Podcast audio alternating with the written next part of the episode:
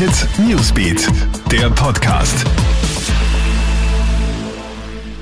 Hey, ich bin Madeleine Hofer vom Kronhit Newsbeat und das ist ein News Update für deinen Mittwochabend. Unfassbar, wie viele Drogen inzwischen per Brief oder Paket verschickt werden. Das Zollamt hat im Vorjahr fast 74 Kilo und mehr als 19.000 Stück Suchtmittel aus dem Verkehr gezogen. Das ist eine Steigerung von rund 80 Prozent gegenüber 2018. Von Amphetaminen über Cannabis, Kokain, Heroin, Ecstasy und LSD ist alles dabei gewesen. Die Zahlen zeigen auch, wie stark das Drogengeschäft im Darknet boomt. Deshalb stockt das Zollamt nun sein Personal auf. Neben Mitarbeitern wird es auch einen weiteren Suchhund geben, der die Drogen aufspüren soll.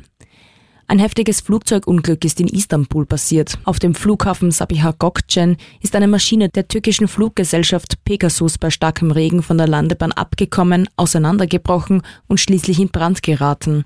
An Bord waren 183 Menschen. Alle haben das Unglück überlebt. Es wurden aber 52 Menschen verletzt. Die Unfallursache steht noch nicht fest und muss noch ermittelt werden.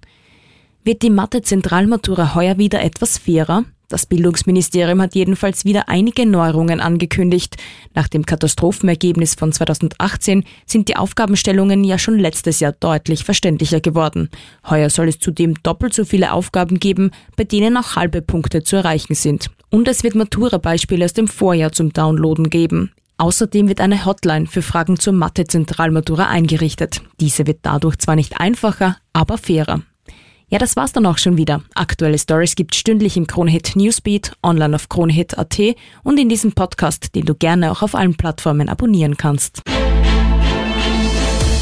Kronehit Newsbeat, der Podcast.